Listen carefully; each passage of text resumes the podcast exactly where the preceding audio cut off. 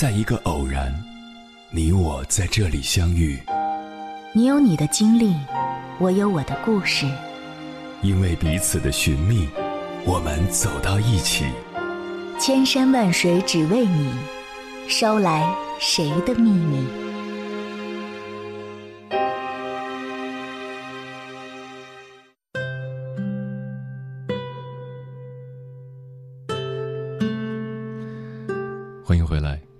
夜行者，这里是正在直播的中国交通广播，千山万水只为你，深夜不孤单。我是迎波，我要以黑夜为翅膀，带你在电波中自在飞翔。心理学认为，一个人的性格和早年经历有很大关系，而一个人的性格又决定了他的命运，所以早年经历与命运有着千丝万缕的联系。我们知道，幸福被爱的童年与不幸缺爱的童年肯定不一样，不然心理学家阿德勒也不会说出“幸福的童年治愈一生，不幸的童年需要一生来治愈”这样经典的话了。根据研究发现，一个人缺爱，一生都在追求这些东西，而且非常执着：一、安全感；二、他人的追捧；三、无条件关爱；四、掌控他人。面对早年缺爱，我们该怎么办呢？心理学家弗洛姆认为，爱是一门不宜上手的艺术，一份独立、成熟且自足的爱，需要经过思考和实践的洗练。那么，我们怎样去学习和练习爱呢？最好的方法就是寻找心理咨询师的帮助，他们会在安全的设置下帮你重塑早年经历，让你明白过去和现在。是有一条严格的分界线的，你只要处理得当，一定会获得新生与爱的。接下来，千山万水只为你，跟朋友们分享的文章是一位心理咨询师所写的，名字叫《缺爱的你还可以成为自己的父母》，作者王喜。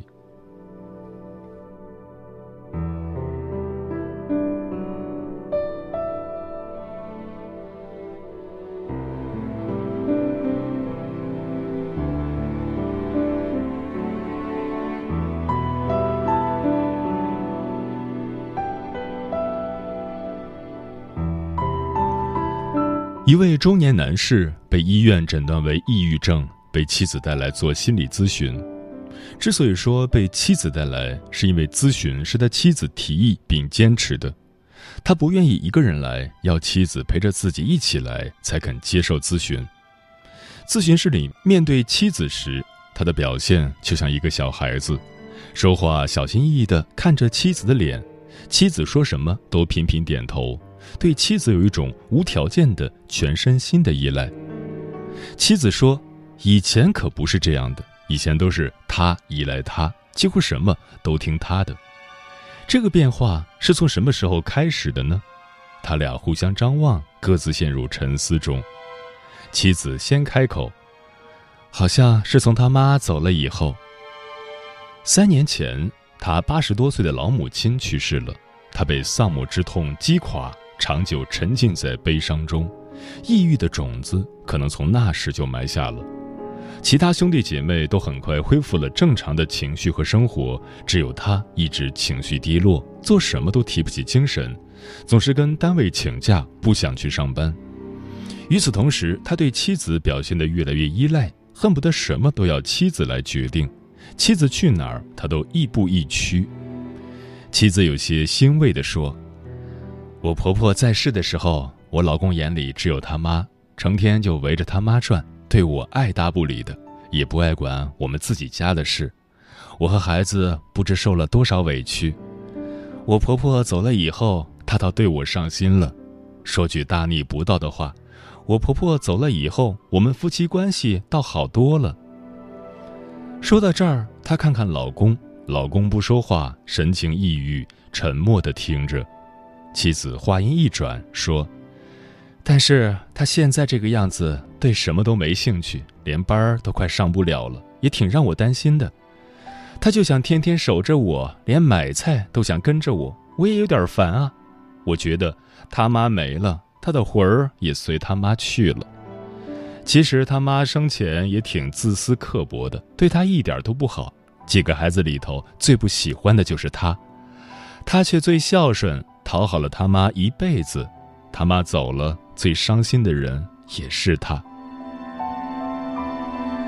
每次咨询，妻子都陪着他一起来，很多时候都是妻子不停的说，他在一旁默默听着。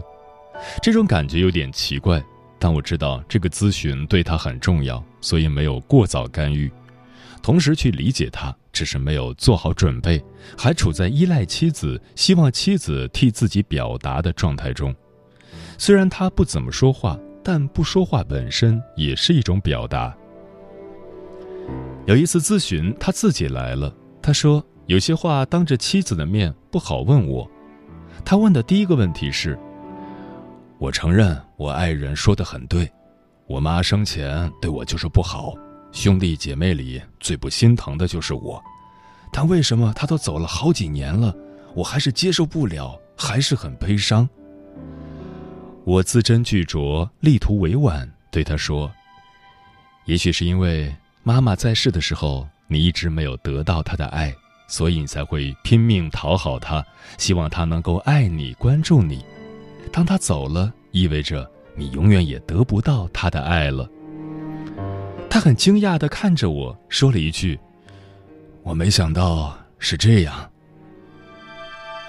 我们沉默了许久，他打破沉默说：“可是他在世的时候，无论我怎么讨好他、孝顺他，他也没有爱我、重视我啊！我最想不通的是，我为他做了很多事情，买了很多贵重的东西，他从来不表扬我，也不会表现出很高兴的样子。”如果我哥哥、我妹妹给他买一样东西，哪怕那东西根本就不值钱，他也会高兴好几天，还逢人就夸他们。我一直努力想满足我妈，但我好像怎么做都不够，怎么做她都不满意。现实生活中，这样的事例其实不胜枚举。原生家庭中，越是得不到父母之爱的那个人，越会去讨好父母、黏着父母，无私奉献给父母很多爱，甚至为了讨父母欢心，还要无私的为兄弟姐妹奉献。得不到爱的孩子，想用这个唯一可能在家庭中获得位置和认可的方式，来换取父母家人的爱和关注。但他越是去讨好和奉献，越得不到父母家人的爱和认可，因为父母家人早已理所应当的习惯了他的奉献和付出。有时他为父母做十件事，抵不过兄弟姐妹做一件。母亲在世的时候，他得不到爱和认可；母亲走了，他永远也得不到了。这是他比其他兄弟姐妹更难接受母亲离世的原因。也是他对妻子开始依赖的原因，情感空虚、无所依托的他，无形中把妻子当做了另一个妈，另一个精神寄托。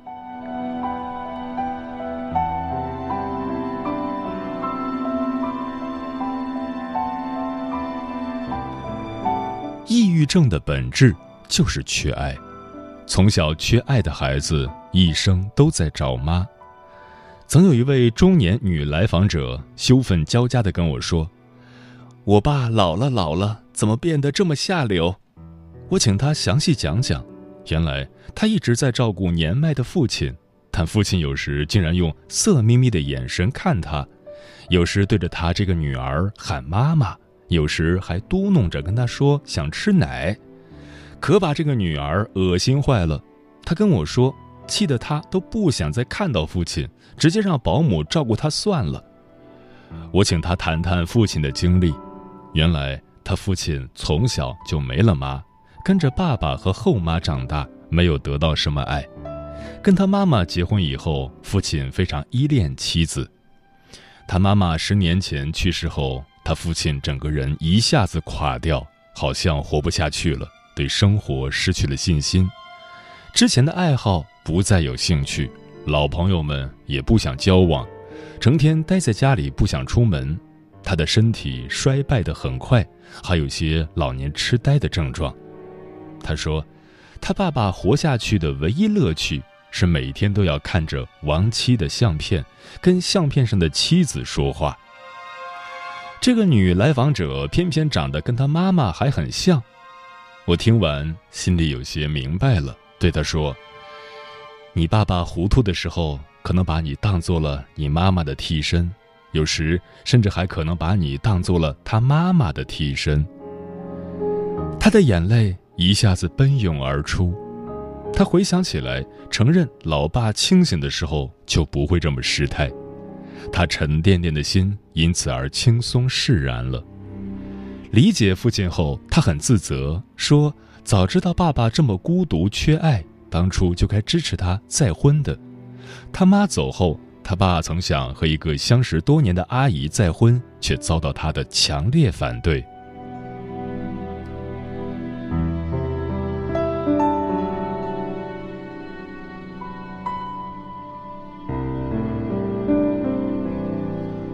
有一个来咨询的大三女生，是我见过对咨询最认真谨慎的人。决定咨询前，她花了几乎大半年时间寻找适合自己的咨询师。她寻找咨询师的方式很特别，看面相、凭眼缘。不管机构推荐的咨询师有多好，她都只坚信自己的感觉，以直觉和本能去选择。确定咨询后，她向助理抛了一大堆问题，大到咨询师受训背景。其他来访者的评价，小到地铁怎么坐，出地铁要走几分钟。问完还是不放心。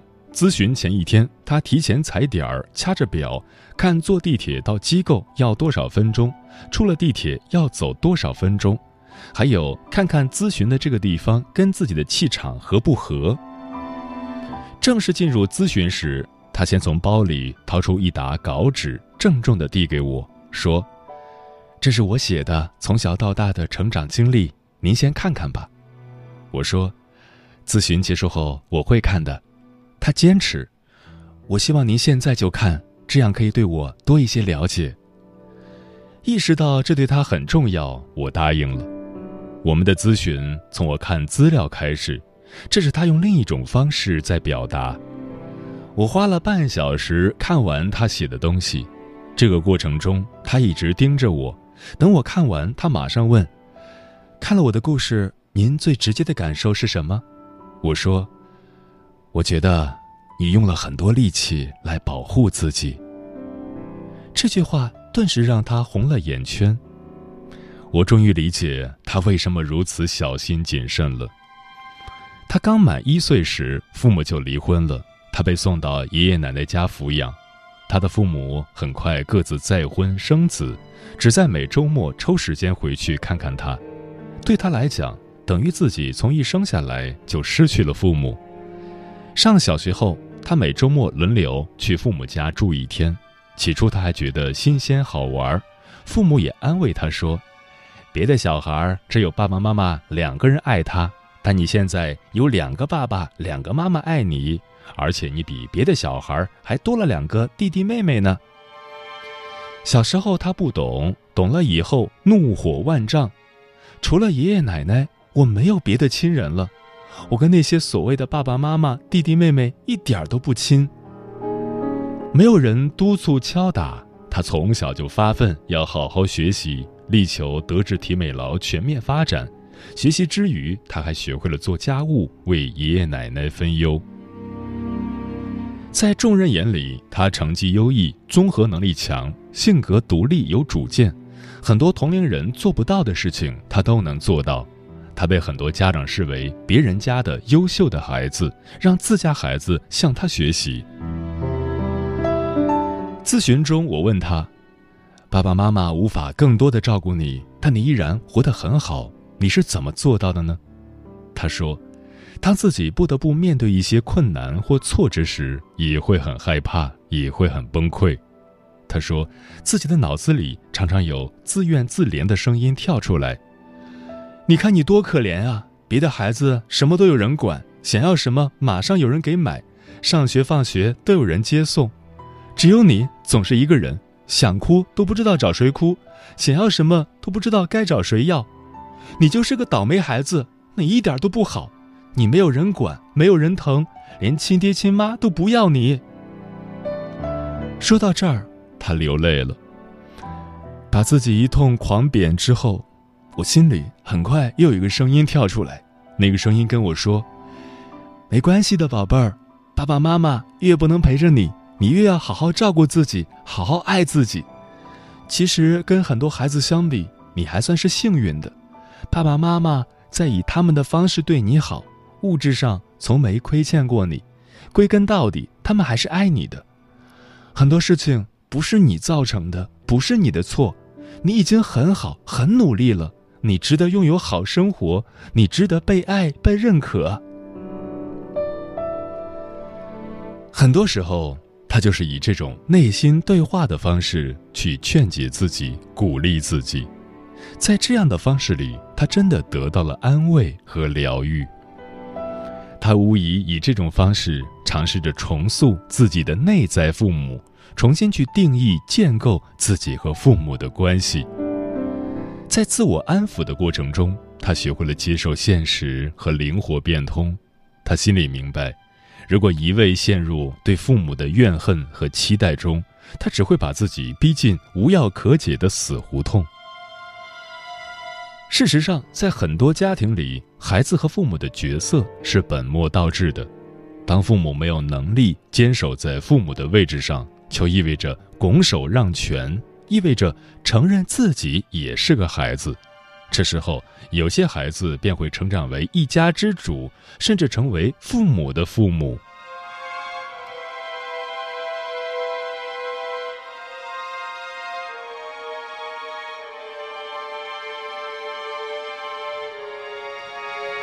现实中，很多对父母失望或得不到父母之爱的人，会把这份期待投射到配偶或重要他人。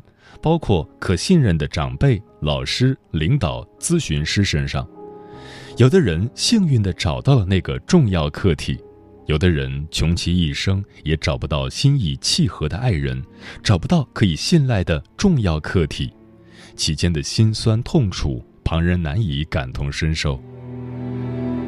著名的华裔影星尊龙从小被亲生父母抛弃，几次被人收养。每个收养他的家庭对他都很刻薄，他几乎在打骂和忍饥挨饿中长大，日子过得非常凄惨。十八岁那一年，他终于苦尽甘来，迎来人生的重大转机。一个美国家庭资助他去了美国，经过多年磨难与打拼，他终于成长为国际巨星，成为第一个获得金球奖的华人演员。更以其高颜值入选全球最美五十人。他到底有多成功呢？上世纪九十年代，国人平均工资才几百元的时候，尊龙的片酬已超过千万元。人生如此成功、如此辉煌的他，内心一直觉得自己是一个孤儿。他一生都在渴望找到归属感，找到自己的根。可惜，直到六十七岁。他还是孑然一身，陪伴他的是永远的孤独清冷。他曾伤感地说：“我没有家，没有父母，没有读书，没有童年。”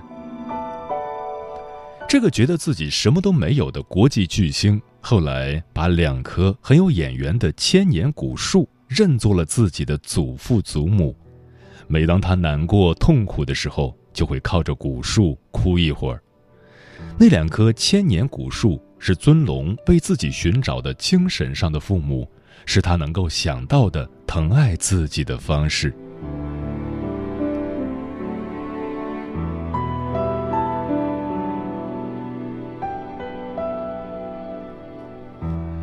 每个人都渴望父母的爱，渴望通过父母来确认自己存在的价值和意义。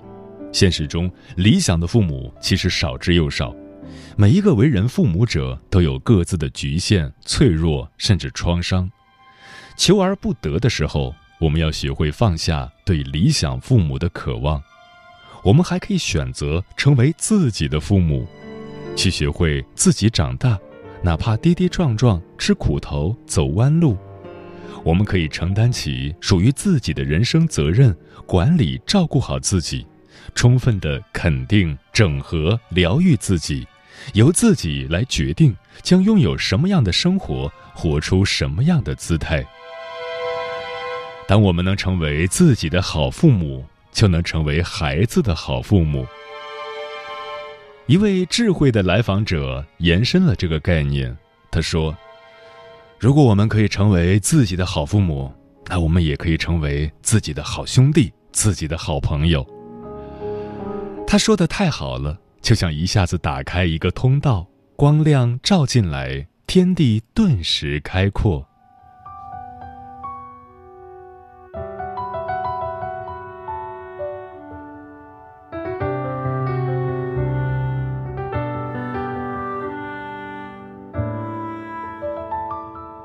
世人爱你高光，爱你现实的漂亮，爱你干净琳琅，爱你无棱角的伪装。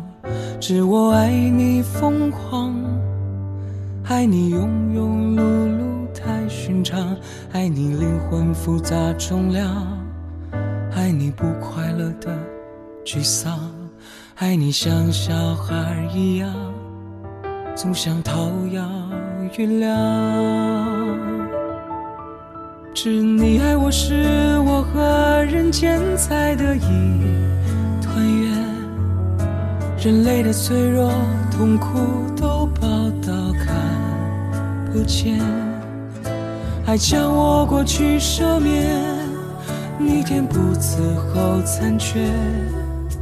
汹涌而来，红尘万千，我只想你沉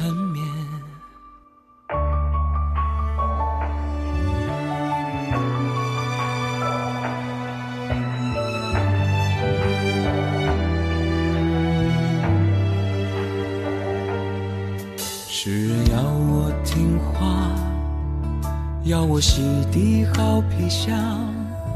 要我体面登场，要我人命病入膏肓。只你问我伤口，问我痛与爱与都滚烫，问我灵魂孤僻乖张，问我情与浊的过往，问我像神迹一样，心脏交给原谅。爱我是温柔月光在向我吹脸，玲珑心窍不稀罕，偏爱俗气肤浅，拥挤心爱的灾难，刀剑相遇越缠绵，放任沉溺，一日浪漫过一半。全宇宙隐秘广播，只有你肯爱我。孤立冰眼闲着，爱人两个也算传说。是你爱我，是我和人间在的一团圆。人类的脆弱、痛苦都报道看不见。是你爱我，是温柔月光在向我睡莲，玲珑心窍不稀罕，偏爱俗气肤浅，用尽心爱的灾难，刀剑相遇也缠绵，放任沉。浪漫过一百年。